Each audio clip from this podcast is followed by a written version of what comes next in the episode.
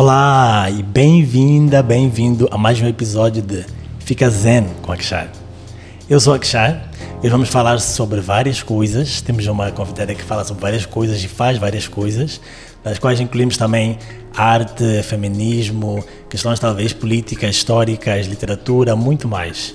A nossa convidada se autodenomina artista e acho que vou passar a palavra para ela se definir melhor e explicar um pouco melhor quem ela é e tal. E é isso. Bem-vinda, Eliana Nzualo. Olá, Kshar, muito obrigada pelo convite. Bem-vindos a todos que estão a ouvir. Uh, como já disseste muito bem, me autodenomino artista. Eu gosto de dizer que eu sou contadora de histórias. Isso. Eu acho que isso resume bem tudo aquilo que eu faço dentro e fora do espaço artístico, se é que existe alguma coisa fora uhum. do espaço artístico. Uh, e é isso, né? Trabalho muito na literatura, um, perfumática e não só. Uh, trabalho também muito com ativismo no espaço feminista, o espaço LGBTQIA+. Uhum.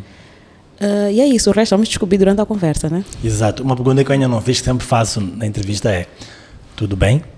Tudo zen? Tudo zen. e contigo? também, também, mesma sorte. Estou muito entusiasmado com essa nova temporada e um, ehm, selecionei especificamente pessoas muito interessantes, que eu acho muito interessantes. Eu acho uma pessoa super eloquente, super talentosa e uma fonte de inspiração, uh, em todo caso para mim. Então, estou bem, bem excited, né? bem empolgado por hoje. Bem-vinda mais uma vez. Muito obrigada. É uma honra e bem saber que sou uma inspiração para alguém que também me inspira é ah. cinco estrelas. Ai, que bom, que bom. Então, tu falas da questão da, da artista e também contadora de histórias, mas também já vi poeta. E já agora, eh, eu queria saber uma coisa. Eu cresci a ouvir que se diz poetisa quando é as mulheres, mas agora tenho visto muito a questão de poeta, poetisa.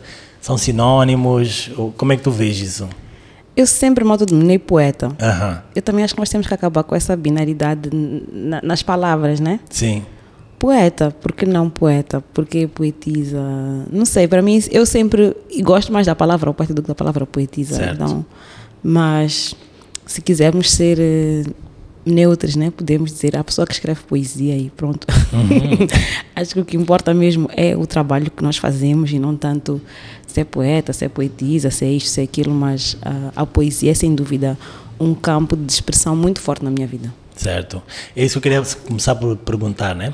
Quais são as áreas que tens usado ou nas quais tens mais te entregue na questão artística? Então, a poesia é uma delas e que mais? É difícil responder essa pergunta porque é quando dizes isso é como se eu fosse uma coisa e a arte fosse uma outra coisa. Uhum. Mas as duas coisas são uma única coisa. Certo. Tudo que eu faço, eu estar aqui a falar contigo, para mim, já é fazer arte. Sim, sim. Eu sim. acordar, eu tomar banho, eu sair de casa, eu me preparar para estar aqui, já é fazer arte. Uhum. Uh, as pessoas muitas vezes me perguntam, ah, como é que é escrever? Que é uma coisa muito mais específica, né? Sim. E para mim o escrever e o encontro com a poesia, talvez, foram das primeiras coisas assim que eu que eu fiz no campo artístico, uhum. assim especificamente. Uh, embora eu acho que como crianças nós sempre fomos artistas, né? sempre desenhamos, sempre criamos mundos, brincar ou faz de conta, eu acho que isso faz parte do universo de qualquer criança, independentemente da profissão que a pessoa assumir mais tarde Yeah. ao, ao crescer. E desde que eu aprendi a escrever, que eu escrevo poemas. Sim. Eu tenho poemas de 96, 97, que eu tinha 5, 6 anos, que minha mãe guardou até hoje. Uhum. Então, a, a poesia para mim é é isso, né? Há poemas que eu tenho quase como orações na minha vida. Uau, talvez a relação que as pessoas têm assim com religião, né? Eu tenho assim mesmo com, com a poesia nessa coisa da intimidade, da espiritualidade. Eu gosto muito da palavra religião no sentido de ser aquilo que nos religa, né, à nossa essência e não necessariamente como um dogma, como um sistema de crenças. Então faz todo sentido. E também achei interessante a questão que todas as crianças são artistas. E realmente acredito que sim, né? Vamos sendo podados pouco a pouco. Ah, Um dos meus livros favoritos, Mundo Sofia, fala sobre isso também, sobre como nós somos desencorajados a fazer questões, então começamos a perder a curiosidade sobre as coisas que realmente nos interessam, né? E lembraste-me agora de um livro que eu sei que tu gostas, ou pelo menos foi uma das tuas referências, porque eu andei a fazer um, uma pesquisa sobre, sobre ti. E falaste ontem, eh, ontem não, eu, eu vi ontem sobre eh, o Príncipezinho, que também tu leste, né? E lá tem a questão do, do menino que queria pintar, mas uh, foi desencorajado pelos adultos, né? Que ele tentava pintar um. Isso. Exatamente. Então, um, queria que falasse um bocadinho mais sobre isso. Como é que tu vês esse processo de. que acontece em muitas pessoas, infelizmente, da perda da espontaneidade. Um, talvez não perda da criatividade, mas esse abafamento. As pessoas eh, deixam de acreditar que elas também são criativas. Uh, bem, para mim, é isso, como tu já disseste, né? acho que há, há toda uma estrutura que nos, uh, que nos obriga a trabalhar fora do campo que eu vou definir como campo erótico, que é esse uhum. campo da criatividade, esse campo do, do prazer, esse campo do lazer, uhum. esse campo do fazer por gosto, de explorar as várias sensações que nós temos. E nas palavras de uma grande mãe intelectual que eu tenho, que é Audre Lorde, né? que ela fala muito disso, o poder uh, do erótico, especialmente para mulheres, uhum. como nós fomos castradas de, de aceder a isso, não é? E o erótico pode ser o tu teres um canteiro, né? Muitas das nossas mães têm ali uma planta que cuidam com tanto amor e a planta não lhes dá nada, não, elas não estão a fazer aquilo porque querem algo em troca. Exato. Elas estão a cuidar da planta pelo simples ato de cuidar. Sim. Aquilo lhes traz prazer, não é? O decorar uma casa, Uh, muitos de nós, acredito, quando estamos ali a varrer, a limpar, pomos uma música, dançamos. Exato. Então aquilo torna-se um ato erótico pelo simples fato de nós estarmos em contato com a nossa essência, fazermos algo que nos dá prazer, ou mesmo que não nos dê prazer, mas tentar retirar o máximo de prazer possível daquela atividade. Exato. Eu acho que como crianças nós temos muito isso, uhum. não é? Uhum. Estamos ali a brincar e nós damos 100% aquela brincadeira, né? Isso. E quando chega aquela hora de, pá, temos que ir para casa, temos que almoçar, temos que tomar banho, ah, não, não está animado. Exato. Temos aquela coisa de não, não queremos que a brincadeira acabe. E eu acho que lá está, há toda uma estrutura que aos poucos vai nos castrar essa capacidade de fazer as coisas com tanta entrega, Sim. com tanto prazer e de usar isso como nossa bússola, né? Uhum. Quando nós dizemos, por exemplo, ah, mas Akshá, por que que tu fazes o podcast? Por que que tu fazes isso? Por que que tu fazes as meditações, as terapias? Uhum tu vais dizer porque me faz bem, yeah. porque eu gosto. O processo e a finalidade em si. Né? Isso, né? e não porque te dá dinheiro ou por isto, por... não, é porque te faz bem, porque tu te sentes bem a fazer aquilo. Fico muito zen. e é a mesma coisa que eu yeah. digo, né? Para mim, por que que tu escreves, por que que tu fazes essas coisas, por que que não sei o quê? Eu, porque isso me faz bem. Eu acho Sim. que isso é suficiente. Eu ter essa bússola, eu estar em contato com aquilo que de facto é, é algo tão íntimo que nem tem como eu te explicar. Né? A sensação que eu tenho ao escrever, ao partilhar as coisas que eu escrevo, ao a partir daquilo criar uma conexão com outro ser humano, por exemplo. Sim. E acho que temos isso. Eu trabalho com crianças, também trabalhas com crianças. Uhum. Acho que as crianças têm muito isso, né? Sim. Essa espontaneidade, essa vontade da conexão com o outro. Olha, fiz um desenho. Uhum. Olha, aprendi esta música. Agora vamos fazer esta dança. E Sim. estar em contato com as crianças, para mim especificamente, e com esse universo infantil, mantém-me também viva de alguma forma. Exato. E também acho que acaba mantendo-nos em contato com a nossa própria criança, né? uhum. né? Que é uma coisa que é essencial para nós e também deve continuar viva. É, é minha opinião, pelo menos. Muito bom, muito bom. Eu queria saber também.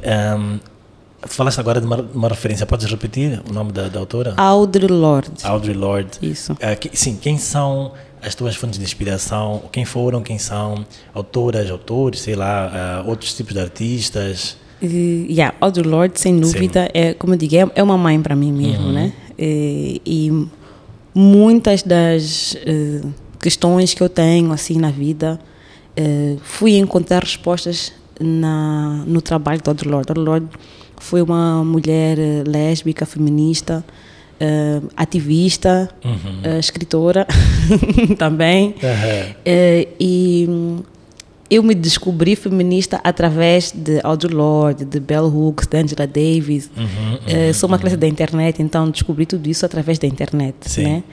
E foram pessoas que eu vou dizer que salvaram a minha vida, porque deram um.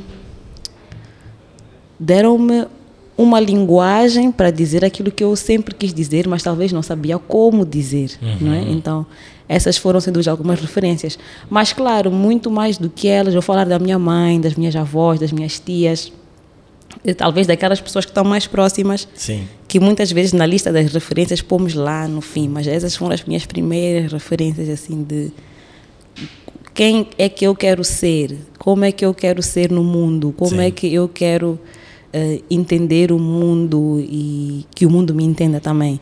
Então, vou ter que colocar essas mulheres também, minhas amigas Óbvio. também. Uhum. Eu, eu vivo muito, muito, muito uh, as minhas amizades. Sim. Uh, tenho amigas, assim tal como tu, né? desde a É. infância, que até hoje temos algum tipo de contacto. Sim.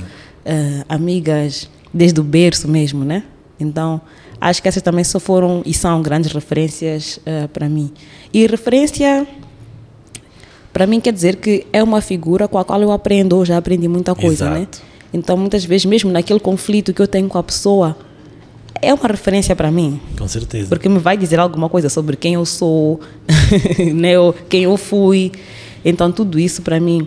Tu também és uma referência para mim, né? Oh. Eu digo isso porque, porque ah, acompanho o teu trabalho, ah, já fiz curso contigo. Sim. Então, sou aquela pessoa que eu gosto de me aproximar também. Quando Sim. vejo esta pessoa está fazendo um trabalho bonito, deixa eu me aproximar, deixa eu perceber melhor como é que isto funciona. Exato. E também acho que temos que deixar essa coisa da referência ser algo tão distante de nós Isso. temos que nos aproximar mais e não ter medo também. Não, se aquela pessoa é minha referência, deixa eu me aproximar, quero aprender de perto. Exato. Os nossos heróis não precisam ser eh, de Hollywood, né? Uhum. Tipo, os super-heróis, as super-heroínas, as pessoas. Essa ideia. Porque eu acredito que essa ideia também ehm, tende a dividir muitas pessoas. Como se houvesse pessoas melhores, piores, superiores, inferiores. Quando qualquer um de, à nossa volta pode ser nosso mestre. Exato, eu acho que também mestres. cria essa ideia de que as pessoas nascem prontas, né? que o herói nasceu pronto. Não, o- quando tu te aproximas do herói, tu descobres que o herói é um ser humano Uhum.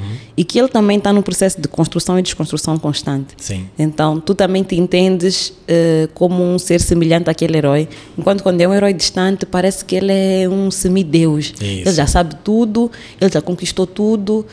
Eu nunca vou ser como aquela pessoa. Aham. Eu acho que há um perigo nisso também, né? Porque acabamos nos desresponsabilizando também do nosso papel, das nossas decisões. Exato. E, né, e diminuímos a nossa própria missão.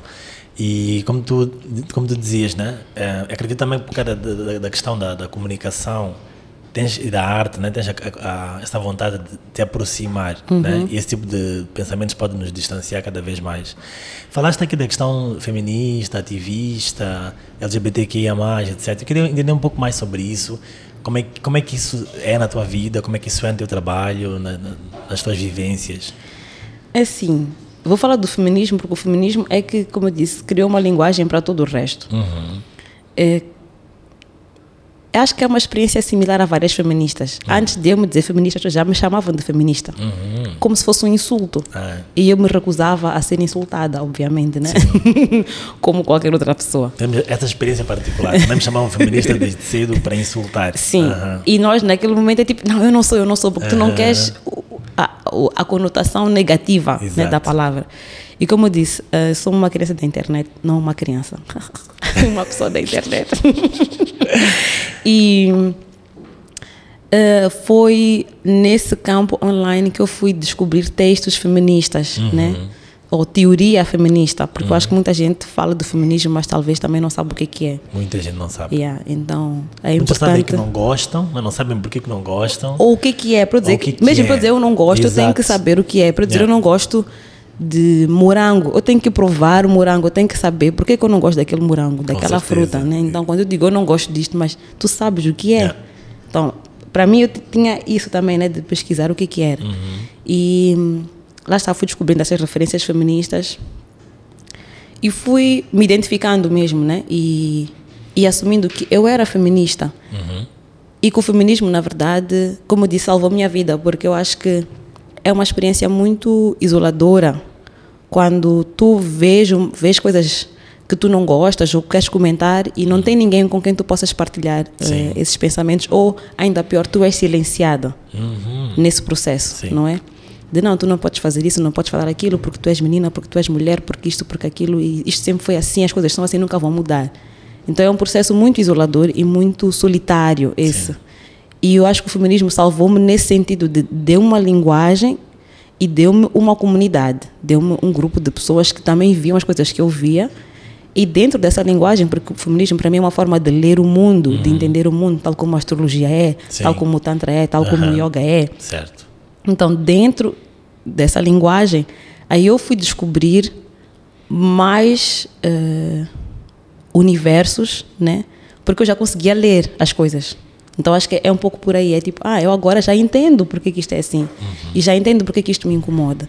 E existe uma palavra para definir coisa A, B e C. Exato. Né? E existe alguém que já estudou e que já organizou, né? estruturou tudo isso. Muito daquilo que nós dizemos hoje sobre estrutura capitalista, estrutura colonial, ahm, estrutura heteronormativa, Patriarcal. patriarcal, tudo isso foi estruturado e definido por feministas. Né? Muitas vezes a gente não, não tem noção disso. Sim. As feministas trabalham em todas as áreas, seja na economia, seja na área do ambiente, hoje falamos de justiça climática. Quem sofre mais com as alterações climáticas? Quem é que trabalha a terra? Não é? Então, tudo isso são questões feministas. Daí eu dizer que o feminismo, de facto, é uma linguagem, é uma forma de ler e entender o mundo e de estruturar tudo isto que nós vemos como uma grande confusão e dizer não. Vamos lá então organizar para nós podermos entender e talvez resolver algumas coisas. E na tua opinião, quais são as coisas que talvez ah, são os pontos fo focais mesmo do, do feminismo? No teu entendimento, eu, eu digo no teu entendimento porque ah, acredito que se eu pergunto a 10 pessoas, vamos dar 10, 10 definições diferentes, talvez com ênfases diferentes e... Eu acho que eh, lá está, como eu disse, por ser uma linguagem, Sim. cada pessoa vai se identificar com uma certa área, né? Sim. Então nós vemos já existe feminismo negro, por Sim. exemplo, que é o feminismo que, que lê o mundo numa visão antirracista. Isso. não é? E entende como é que o racismo permeia várias camadas, de- como é que o racismo e o patriarcado se aliam para criar várias ah, formas de opressão, não é? Ah, podemos falar de um um feminismo lésbico também Sim. existe, né? Que é o feminismo que entende como é que a estrutura patriarcal eh, e heteronormativa cria opressões para as mulheres lésbicas. Sim. Então, eh, quando dizes define o feminismo ou onde é que te identificas, eu me Aham. identifico com todos eles, porque eu sofro as opressões de tudo. né? Eu não tenho como escolher uma opressão e deixar outra de lado, né? Como tu sabes muito bem. inter- Interseccionalidade para isso. Exatamente, né? Que é essa sim. ideia de que ah, ah, os sistemas de opressão às vezes se sobrepõem e alguém ou, ou várias pessoas acabam ah, sofrendo vários tipos de discriminação, vários tipos de, de- de preconceito. Uhum. E né? tu não vais ter como dizer eu sofro mais ou menos disto. Vai Sim. depender muito da situação em que tu em que tu estás, né? Sim. Por exemplo, tu agora uh, Akshar, estás no Brasil. Uhum. Certamente uh, a tua vivência no Brasil é diferente da tua vivência aqui em Moçambique. Por quê? Porque a, a forma como as pessoas te veem É. é, é completamente diferente, né? A, a estrutura em que tu estás inserido é diferente. Então, eh, o feminismo entende isso, que Uhum. dependendo do contexto, diferentes opressões vão sobressair, mas todas elas estão presentes sempre. Sim. Só que há umas que vão gritar mais alto do que outras. né? Exato.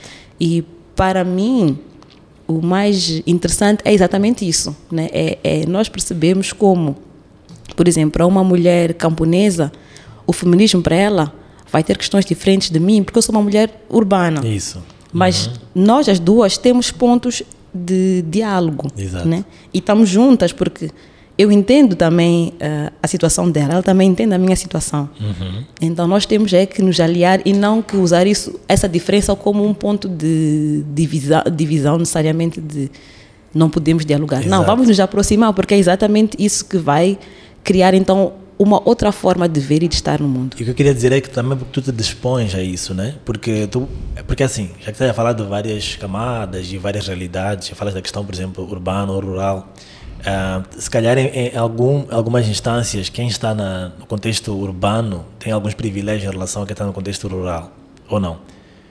E, e- Eu acho que nós usamos a palavra privilégio de uma forma muito leve. Uhum, Eu acho que uma coisa é um direito, sim, outra coisa é um privilégio. certo. O, e, e às vezes nós usamos essas duas palavras como sinônimos. Como se fossem sinónimos. Yeah. Eu Sim. acho que, por exemplo, o eu dizer que uma, uma mulher ou uma menina numa zona urbana tem o privilégio de estudar, eu acho que isso é perigoso. Porque o estudar é um direito. Sim, Né? Sim. Um privilégio é algo que já ultrapassou o direito. O direito. Com certeza.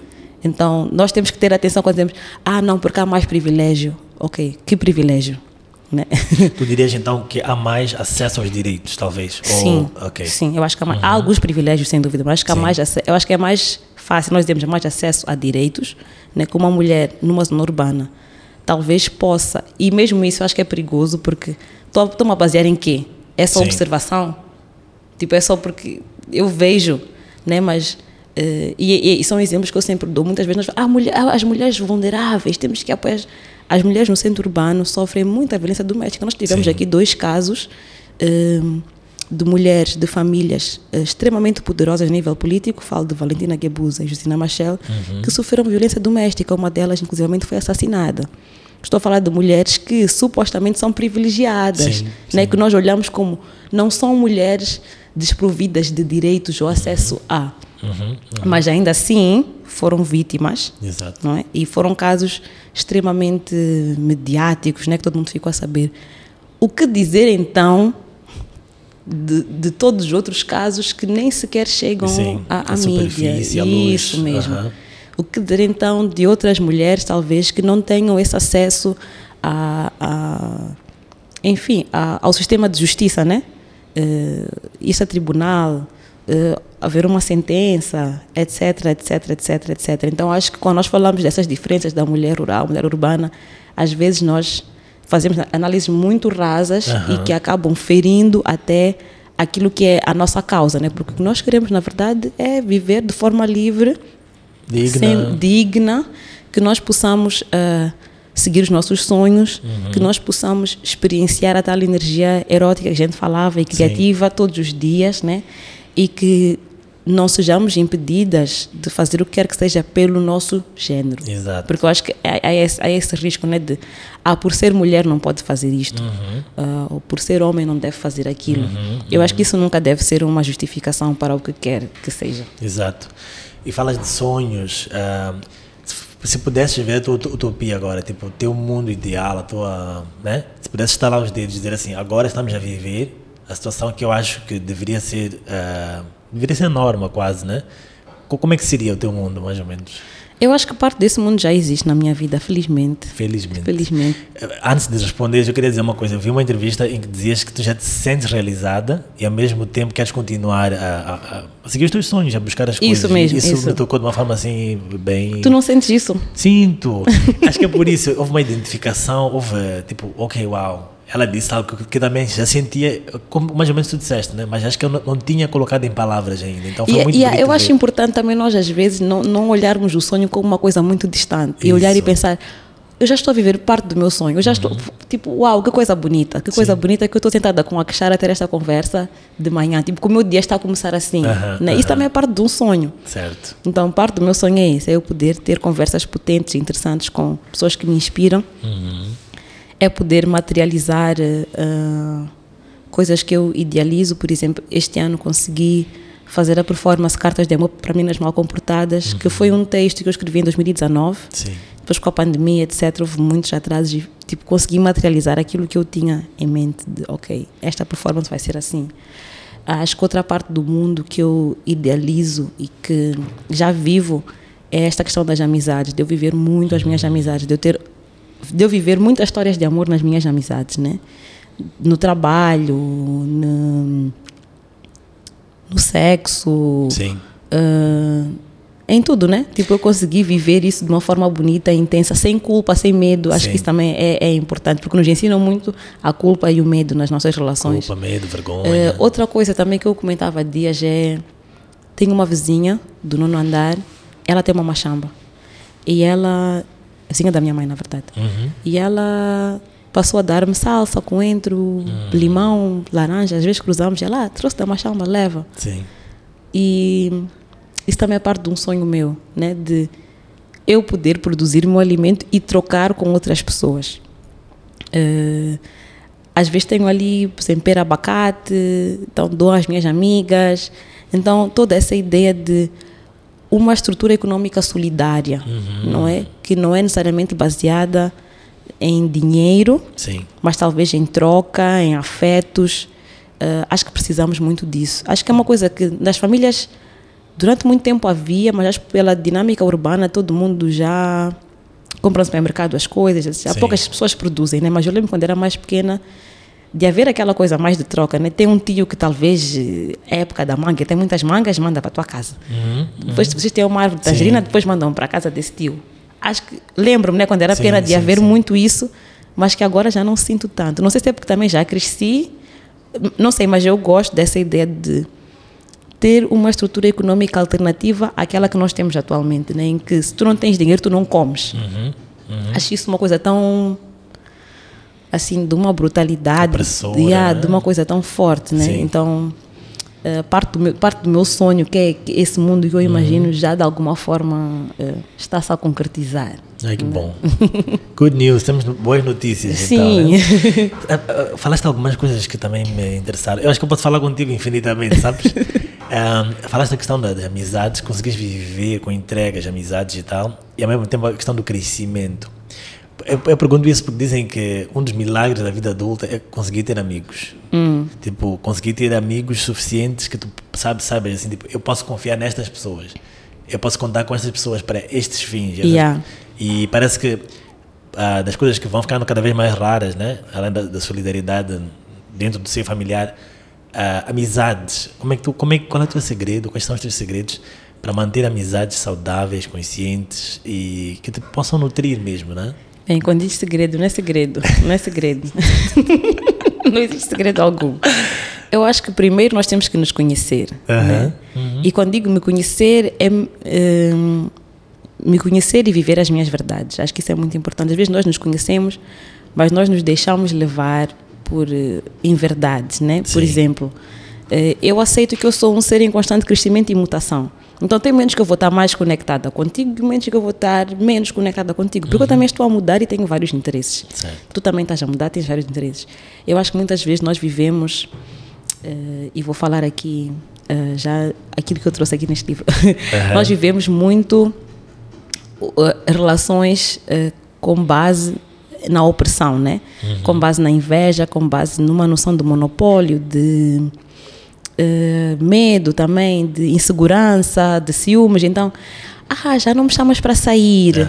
E Akshar, agora já, já, já só queres saber dos teus amigos da meditação. E ah, mas tipo, eu tenho um papo com os meus amigos da meditação que talvez eu não consiga ter contigo. E hoje eu estou muito mais conectada a isso e está tudo bem Sim. né? E aceitar isso, tipo, aceitar que está tudo bem. E, tipo, eu gosto de te ver com os teus amigos da meditação. Tipo, ainda bem que tu encontraste um grupo que, Com qual te identificas. yeah, e que te estimula a, a, sonhar e a viver Isso. outras coisas, outras emoções. Tipo, que bom, em vez de eu ficar triste ou insegura ou- Sim. ou com ciúmes, pensar, é, não, essa cachar tem que acompanhar as tuas cenas, tipo, estou a gramar de ver, etc. Sim, sim, sim. E acho que atrair isso para mim mesma, né? Tipo, estar atenta a mim, tipo, quando eu estou com ciúmes e quando eu me sinto insegura e tentar, tipo, fazer esse shift também, né? Sim. Não, deixa-me encorajar a pessoa, deixa-me encorajar esse crescimento, deixa-me também descobrir em mim que partes de mim estão a precisar disso, né? Porque às vezes também é uma coisa mais nossa, não tem a ver com a pessoa. Isso. Não é a pessoa, és tu mesmo. Então, olhar mais para dentro, eu acho que isso ajudou-me muito. E sentes que também ah, recebes de volta. Sim, sem dúvida. Ah, que bom. E quando não recebo de volta, Sim, não levo.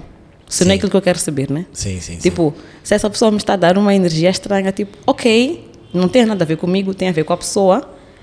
E tipo, está tudo bem. Não somos obrigados a receber presentes que não queremos, né? Exatamente. Yeah. E até depois dizer à pessoa, tipo, é, brada, sabes o que é? Tipo, gramanem de ti e tal, mas Uhum, tipo, estou a sentir que ultimamente andas muito. Porque as pessoas também às vezes andam numa vibe negativa. Sim. Só reclamam, tipo, ih, ultimamente andas, tipo, uma energia baixa, tipo, uma nem down, tipo, vamos sair sim, mas vamos só falar de coisas boas. Vamos sair, Uhum. vamos fazer uma cena nice. Tipo, não é para sair para estar a reclamar da vida e falar mal de outras pessoas. Sim. E tipo, às vezes a pessoa recebe esse convite, porque é um convite, né? Eu estou a convidar e tu és livre de dizer sim ou não, estou disponível para para isso ou não.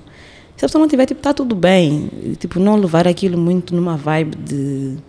Epá, não sei, acho que, há uma, acho que há uma questão um bocado de monopólio que nós queremos. Exato. Queremos aqueles amigos só para nós e são Sim. só nossos. E, tipo, não, o mundo é tão grande e temos, tipo, uma única vida. Pelo menos consciente, né? Tipo, temos Sim. essa, esta vida. Então, epá, eu quero é ser feliz. Exato. A relação do monopólio, dominação, ah, posse em relação às amizades, Hum, em relação a parcerias e tal.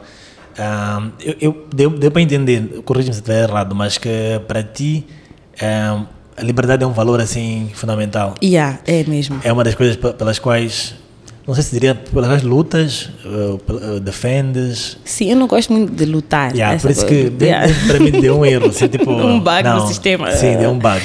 Uh, yeah, eu acho que das coisas pelas quais eu vivo, for. dizer assim, eu vivo isso, né? Tu vives para isso. Vivo a liberdade. Uh. Uhum. Então, se eu estou num sítio que de alguma forma me sinta presa, me sinta constrangida, eu procuro sempre sair. Sim. Não, não consigo. E é a mesma coisa mesmo no trabalho. Não eu não consigo uhum. ter um full-time job hoje em dia. Sim. Já não consigo, não, não me imagino acordar todos os dias, sentar num sítio e. Ouvir ordens, cumprir ordens. E há, nem é questão de ordens como tal, porque eu acho que nunca de facto vivi um espaço tão opressor assim. Sim, sim, sim. Agora faz isso. Acho que sempre uhum. foi uma coisa de conversa, etc. Mas eu acho a questão do monopólio do meu tempo. Sim. De não ter liberdade sobre o que eu vou fazer. Uhum. Tipo, de não poder dizer, ah, hoje vou gravar um podcast com o Akshar. Sim. Né? De não poder organizar a minha agenda da melhor forma. Exato. E, sei lá, hoje, se eu quiser, se eu puder, eu posso acordar e dizer, ah, eu vou para a África do Sul passar um fim de semana e volto uhum. só na terça-feira. Uhum. E está tudo bem. Tipo, eu não tenho que pedir autorização a ninguém, né? Tenho que me organizar, obviamente, mas não tenho um compromisso laboral que me prive de fazer isso. Sim. De dizer, ah, só tens 30 dias por ano, então não podes tirar mais desses dois dias, por exato, exemplo. Não exato. tenho isso. Então a liberdade, sem dúvida, é uma coisa que eu vivo muito diariamente. Parece que a liberdade, muitas vezes, é, acaba sendo oposta à questão do medo. Tu mencionaste o medo algumas vezes, né? Ah, e disseste que consegues viver o que queres viver nas tuas relações sem o medo. Então, ah, para quem, quem nos ouve, né? como, como acessar esse espaço ou, ou, de ausência do medo, ou se não for ausência, mas conviveres com o medo e sem deixar de fazer o que acreditas fazer? Uh... Que, que, tu, que, dica tu dás, assim? Eu acho que nós temos muito medo do medo. Uhum, do próprio medo, Do próprio medo. Yeah. Então, quando sentimos medo, também às vezes paralisamos naquele medo. Isso. Uh, por exemplo, eu tenho barra, tinha medo do escuro. Sim. Uh, isso é uma coisa que aprendi com a Tina, Tina Mcavel, que tu Sim. também conheces. Tina é nossa convidada um, de, assento fixo aqui no nosso podcast. Ah, adoro. Na primeira e vai estar também na, Também na segunda, segunda. temporada e tudo isso. E Aham. uma vez, numa sessão com a Tina, eu acho que também estava, já não me lembro bem, mas a Tina disse assim: na barriga da tua mãe estava escuro. Sim, Então, de onde é que vem esse medo? Porque sim. tu, Acho que eu estava assim. tu, gera, tu foste gerada num ambiente de escuro. Como é que hoje em dia tu tens medo do escuro? Isso até hoje ficou comigo. Então, quando eu sinto aquele medo aproximar-se, né, eu tento sempre usar esse medo como yeah, tipo um, um sinal, né? Tipo, ok, eu tenho medo disto, mas isto não é estranho para mim. Eu já estive no escuro antes. Sim, Tipo, eu vou estar no escuro de novo, certamente, né? sim, sim. Acredito eu que um dia todos nós vamos morrer e lá vai, acho que quando eu fechar os olhos, whatever, vai estar escuro. Então, tipo, vindo escuro, no fim, é de acabar no escuro. Exato. Então, tudo, todo esse escuro que está a acontecer no meio é passageiro. sim. Isso é filosofia zen. Nós Né? vemos do nada para o nada e no meio tem alguma, Alguma coisinha, coisa. Mas nothingness to nothingness é o que se diz no zen. Então, eu uso Yeah. a mesma cena. Então, aquele medo, eu, eu não deixo o medo me dominar. Tipo, ok, Sim. eu, eu assumo que estou com medo, mas tipo, ah, ok, vou dormir ou vou fazer outra coisa. Não, Sim. vou me focar numa outra. Tipo, o medo está ali, mas eu não posso me focar também no medo. Eu acho que é o que acontece muitas vezes. E, por exemplo, vou dar exemplo muito básico, né? Tipo, num casal, eh, uma pessoa sente-se insegura, né? E aí, em vez de pensar de onde é que vem a minha insegurança, eu vou projetar aquela certa para outra pessoa. Então, a outra pessoa é que tem que fazer coisas, tipo, Para me reassegurarem. constantemente. Mas tu tens que perceber que aquela insegurança, tu é que tens que trabalhar. Tipo, é uma coisa certeza. tua. Tipo, tu é que tens que pensar de onde é que vem essa insegurança e o que é que eu posso fazer para ultrapassar isso, ou tipo, para não deixar isso eh, ser o único assunto na minha relação. Né? Sim, sim, Tipo, ah, eu sou, sou uma pessoa insegura, mas eu não vou deixar de fazer a coisa X ou Y. Uhum. Eh, sei lá, como tudo na vida, né? Eh, todos nós temos nossas inseguranças, nossas, nossos pontos de. Talvez, ah, eu gostaria de melhorar isto, melhorar aquilo, mas eu não posso deixar que aquilo me prive de viver. Uhum. Sim. Eu acho que é um bocado por aí, né? Então, mesmo nas amizades, claro que há insegurança, claro que há ciúme. E eu olho as amizades muito como um experimento para todo o resto, na nossa, todas as nossas relações, né? Sim. Porque se nós formos a pensar nas nossas relações amorosas, Uhum. né? Tipo, se nós pudermos viver metade do que vemos nas nossas amizades, na relação amorosa, tipo, já tem muita coisa boa ali para para crescer, né? Sim, sim. Porque às sim. vezes nós olhamos isso como coisas completamente Isso. separadas. Aham. O mesmo no trabalho. Tipo, se eu conseguir dialogar com os meus colegas, como eu dialogo com os meus amigos, etc., e resolver conflitos da mesma forma, assumindo que as pessoas conseguem resolver conflitos. Sim, sim. tipo, tudo isso vai melhorar. Então, para mim, eu olho as amizades muito quase como um laboratório, né? Tipo, yeah, como é que isto, o que é que isto me está a ensinar e como é que eu posso levar isto para outras esferas da minha vida também. Exato.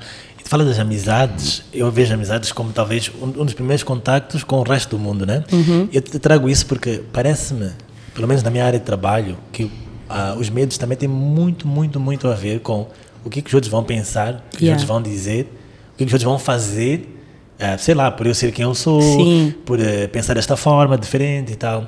Então, eu te pedi para expandir um pouco mais para essa questão. Ah, não diria para, não- para deixar de se importar, porque acho que nós nunca deixamos de nos importar totalmente com o que os outros pensam, ou fazem, ou dizem, mas ah, como, yeah, like, stand your ground. eh, E, a- e ainda bem que nos importamos também. Eu acho que às Sim. vezes também meio que demonizamos isso. Tipo, eu acho que é bom Isso. me importar, né? Aham, aham. Porque eu acho que há, há essa ideia de quem eu sou, né? Mas também como eu quero que as outras pessoas me vejam. Sim. De certa forma vão validar aquilo que eu acho que eu sou. Sim. Então, por exemplo, eu digo, eu sou uma pessoa honesta.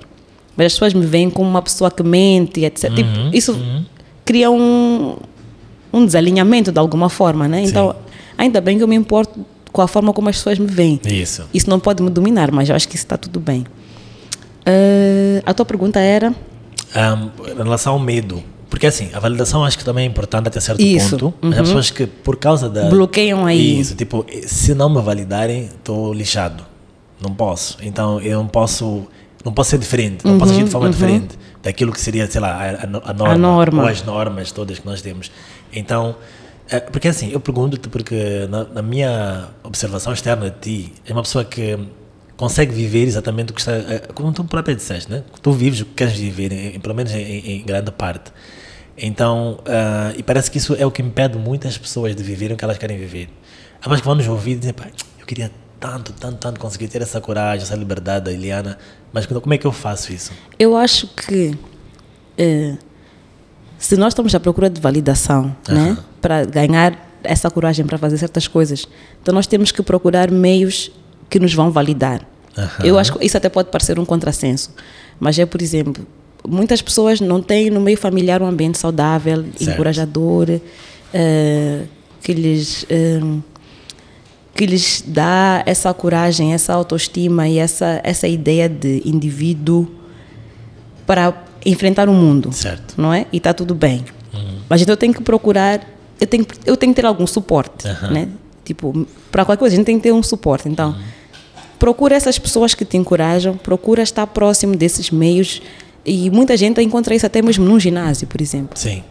Muita gente descobre sua autoestima, a sua força interna no físico. Sim, e, mas sim, aquilo depois vai se alastrar por várias partes da, da, da- da, sua vida, né? Então Sim. é um bocado por aí. Tipo, procura então uma coisa ou, ou um grupo de pessoas ou uma atividade, alguma coisa que te vai de alguma forma ajudar.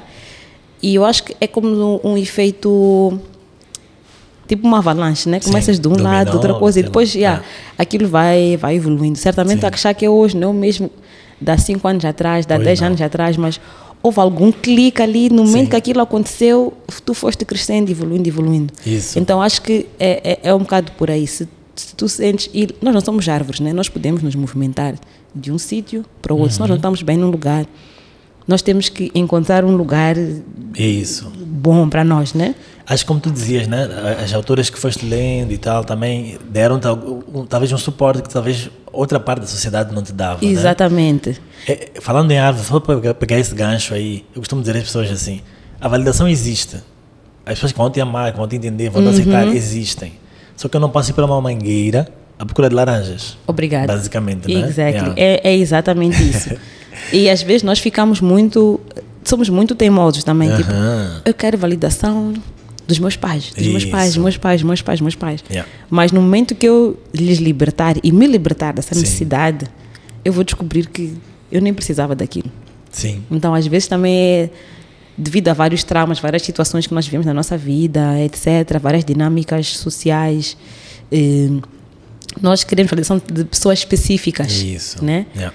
Ah, porque meus pais nunca disseram que me amavam, nunca disseram que estão orgulhosos de mim, Sim. não sei o quê. Tipo, sai disso, né? Às Yeah. vezes também temos que sair. Daí eu dizer, procura um meio, procura alguma coisa que te vai dar essa, esse clique para depois outras áreas da tua vida também se encaixarem. Acho que é muito importante isso e eh, daí eu também focar muito nessa, nesse campo das amizades, né? Porque para mim, grande parte de quem eu sou também eu aprendi com outras pessoas, né? Tipo, com minhas amigas, meus amigos, tipo, trocar, rir e mesmo ser o ser eh, corrigida, Sim, sim. né? Dizer, Eliana, aqui está errado, meteste água.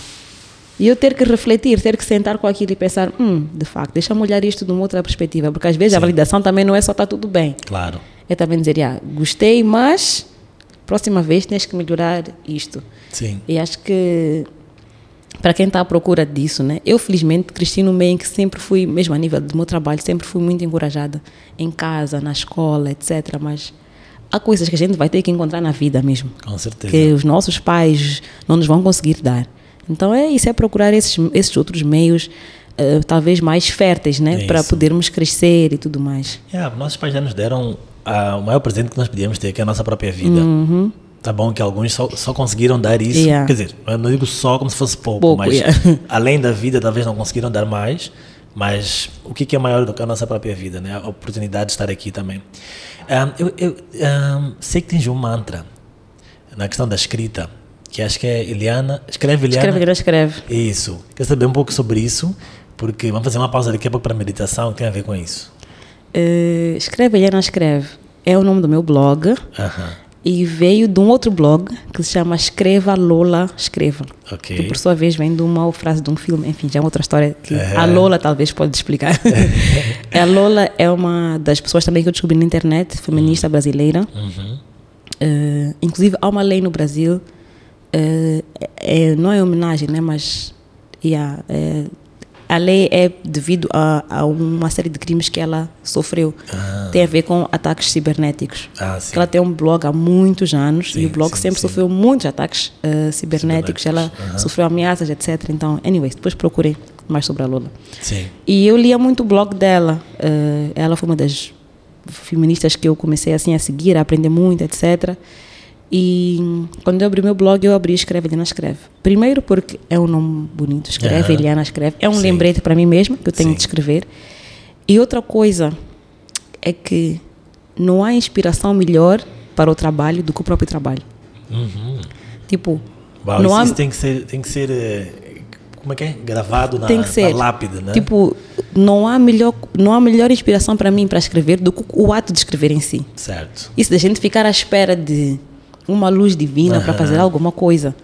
Eu, eu tenho que fazer, tenho que estar naquele momento e aquilo é que vai chamar, né? Tipo, a, a energia de eu estar a fazer vai me dar mais vontade de fazer. Isso. Eh, vou pegar de novo o exemplo do ginásio.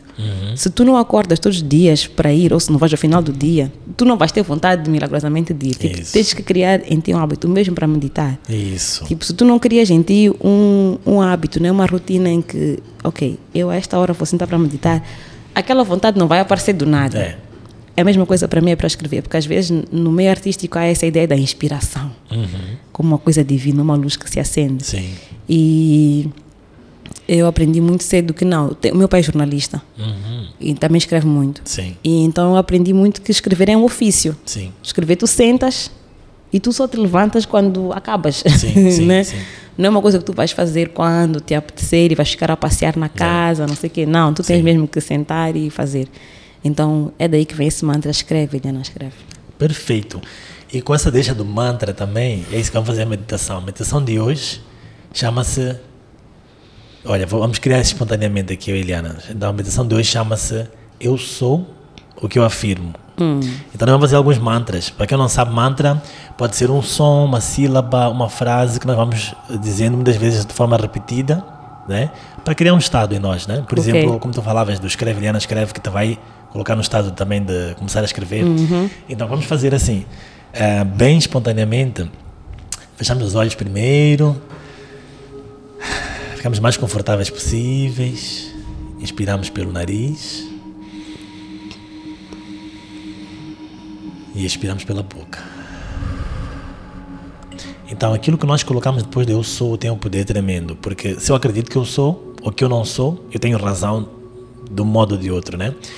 Então, Eliana, o que vamos fazer agora é assim: ah, conectamos com aquela nossa parte bela, nossa parte hum, que nós admiramos em nós mesmos, e vamos trazer agora para quem vai ouvir exemplos de afirmações que vão afirmações que vão então nos uh, ajudar, que vão nos uh, devolver ao nosso centro, ao nosso bem-estar, a nossa ideia de realização, de liberdade, alegria, tudo que já falamos no, no episódio de hoje, né? Então, eu, eu digo uma, tu dizes uma. É um okay. jogo de ping-pong de afirmações Boa. zen, né? Então, por exemplo, eu sou inspiração. Eu sou liberdade. Eu sou alegria. Eu sou prosperidade. Eu sou amor. Eu sou luz. Eu sou paz. Eu sou perdão. Agora deixamos para que cada um pense por si mesmo algumas afirmações. Como é que a pessoa quer viver, como é que a pessoa quer se ver no dia a dia. Então leve as afirmações neste momento internamente. Pensem sobre elas. Sintam-nas.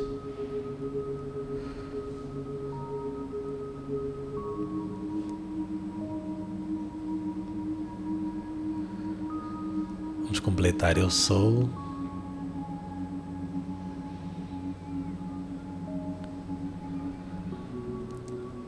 Eu sou.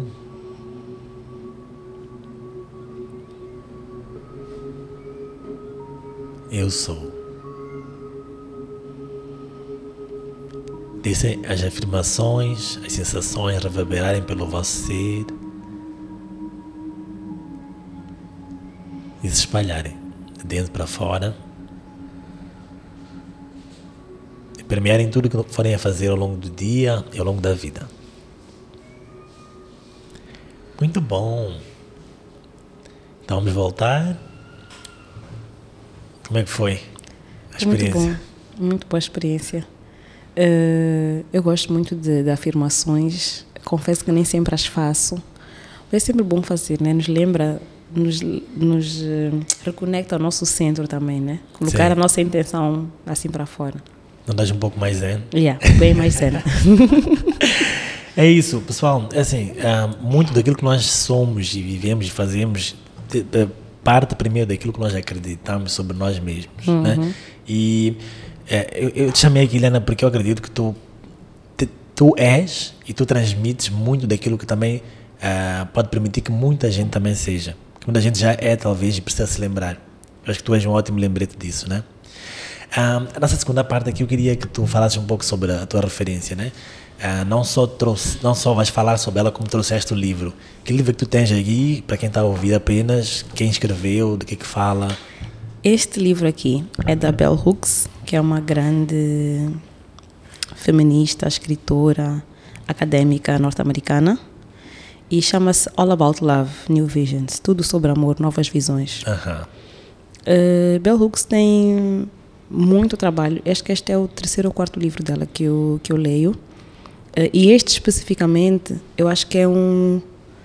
Bem, eu sempre vou dizer, todos os livros das feministas são uh, pouco lidos. Ah, ok. Infelizmente. E são, mesmo na academia, são livros que são apenas explorados nos departamentos de estudos de mulheres, estudos de género. Sim. Mas, por exemplo, este livro pode ser estudado na psicologia. Sim. Este livro pode ser estudado até mesmo na economia. Sim. Este livro pode ser estudado em várias, na sociologia, em várias uh, outras disciplinas ou cursos que, infelizmente, uh, olham o trabalho das feministas como aquela, ah, coisas de mulheres. Tipo, é, põem assim que, de lado. Parece que algumas coisas dos homens são mais universais. Exatamente. Criar a identificação uhum. geral e das, das mulheres e mulheres feministas é uma coisa muito específica. Muito específica, muito exato, ah. exato. Então eu trouxe este livro. Sim Uh, eu estou a ler, ainda não acabei de ler, estou na metade do livro, como sim. podem ver aqui pelo marcador, para quem está a ver o vídeo. Sim, sim. Uh, e o livro fala sobre as possibilidades de amor que nós temos uhum. uh, e que nós podemos trabalhar, né? E uma coisa que a Bell Hooks escreve muito sobre ela, o que é, é, interessante, porque ela vai se vulnerabilizando, né? Sim. Então, nesta parte que eu já li, ela fala um pouco da sua infância e de como muitos de nós, não só ela, né? Fala de nós. Eh, sofremos algum tipo de violência física pelos uhum. nossos pais Sim. em crianças, né? Mas que nos foi dito que era amor. Sim. eu estou a fazer isso porque eu gosto de ti, porque eu estou a educar, porque tu falhaste, Dói etc. mais em mim do que dói em ti. Algo assim, não é? Então, isto é apenas um dos exemplos que ela vai dando ao longo do livro, né? Para, de facto, materializar o que ela quer dizer. Que o, o nosso, a nossa primeira referência de amor é essa, certo? Sim. É, é- é essa doméstica mesmo. Aham. E como é que então nós vemos o amor? Porque isso é que vai, de certa forma, espelhar tudo o resto. Sim. E ela depois também faz uma, uma pequena pesquisa bibliográfica sobre as várias definições de amor. É a definição que ela dá, que ela diz que é, é que ela acha que se encaixa melhor na, na, na perspectiva Perspectiva dela, dela, né? aham. Que é que o amor é. Como é que ela diz? Devia ter marcado. Mas ela diz algo de: o amor é eu estar eh, contigo para o teu crescimento eh, mental, físico e espiritual e tu estás comigo para o meu crescimento mental, físico e espiritual. Não é? Sim. E que a partir do momento que nós definimos isso, tipo, ok, se isto então é o amor, então já podemos falar todo o resto. Porque Sim. primeiro temos que definir o que é que é o amor. Quando temos o amor é uma coisa muito estranha. O amor, é- eu não tenho palavras para explicar o que é o amor. Então fica uma coisa tão abstrata que nós nunca Sim. sabemos de facto o que é que nós estamos à procura Sim, sim, sim. no que quer que seja, né? E eu falo de amor e eu não quero que nós interpretemos amor como eh, casamento, matrimônio, tipo um casal, Aham. não. Eu falo de amor em todo tipo de amor. Quando eu falo de amor ao trabalho, por Sim. exemplo, o eu estar no meu trabalho para o meu próprio crescimento mental, físico espiritual, e o meu trabalho também está para mim para o meu crescimento mental, físico espiritual Sim. né? Mesmo nas amizades, mesmo em qualquer tipo de relação. Então, estou ainda a ler, mas eh, é, é, é- são várias propostas interessantes que ela vai trazendo e vai despertando também, especialmente eh, nesta fase da minha vida, né? Eh, Nesta fase. Tenho 31 anos agora, então acho que consigo. Já talvez tivesse lido este, este livro aos 20 anos, teria uma perspectiva diferente, né? Mas acho que já pude viver o suficiente não vi muito, mas já pude ver o Aham. suficiente para ler o livro e me reconhecer em algumas coisas e talvez já conseguir pensar, hum, hoje em dia talvez teria agido de uma outra forma. Sim. Yeah. Sim. Perfeito. Então, esta é a recomendação de leitura que tu deixas também para os nossos Sim. ouvintes. Tá. Tem tem um, um trecho deste livro que é muito fácil de encontrar na internet que se chama-se Vivendo de Amor. Aham. É muito fácil de encontrar, é uma tradução brasileira. Sim. um PDF que basta googlar já aparece. Eu acho que é um bom início, né? E esse, esse trecho fala especificamente de, da- da, da experiência afro-americana, Sim. não é? De como eh, eu acho que também tem um pouco a ver conosco, né? Eh, as relações coloniais e esclavagistas criaram dinâmicas familiares muito estéreis para o amor de facto poder prosperar. Sim. Por quê? Porque as famílias eram separadas, né? Muitas vezes, tanto os homens como as mulheres sofriam violência extrema. Sim. Eh, os filhos eram presos ou eh, assassinados, muitas vezes à frente dos pais, e eh, eram espancados, etc., pelo próprio sistema colonial esclavagista. Né? Sim, Então, sim. como é que esta mãe. eh, esta mãe não tem como se permitir amar os filhos, porque ela sabe que os filhos vão ser traficados para um outro sítio. Sim. É? Ah, uau. como é que eu como mãe vou amar aquela criança e criar um, um, um- um apego, um laço, laço, assim. Uhum. se eu sei que esta criança a daqui a momento. pouco vai ser traficada para fins, de- enfim. Comerciais então, até, comerciais né? já. Então, eh, se nós pensarmos no nosso contexto colonial, estou a falar do contexto afro-americano, que é o contexto que a Bell Hooks fala, Sim, né? sim, sim. Mas que nós podemos muito bem pegar aquilo e olhar para, para, para o nosso país e como nos últimos, sei lá, 50 anos nós tivemos muitas guerras, Sim. não há nenhuma família aqui que não perdeu alguém na guerra, né? Ou que não foi presa, etc. Sim. Se não foi guerra, foi uma epidemia ou pandemia, por exemplo, HIV. Sim, sim, sim. Então, como é que todo, tudo isso cria um- uma série de traumas que nos impede de criar laços verdadeiros com as pessoas? Sim, sim. Né? Uau. Ou de demonstrar afeto. Até posso sentir, mas se eu demonstro, se eu me vulnerabilizo, Aham. Como é que eu depois vivo, né? Né, a, a- a possibilidade de passar por uma dor intensa acaba nos Uhum, Acaba, e né? acaba nos paralisando, né? Sim. é melhor então eu não, não, não, não demonstrar Sim. muito. Então, o, a tal demonstração de afeto é o que? É a tal violência.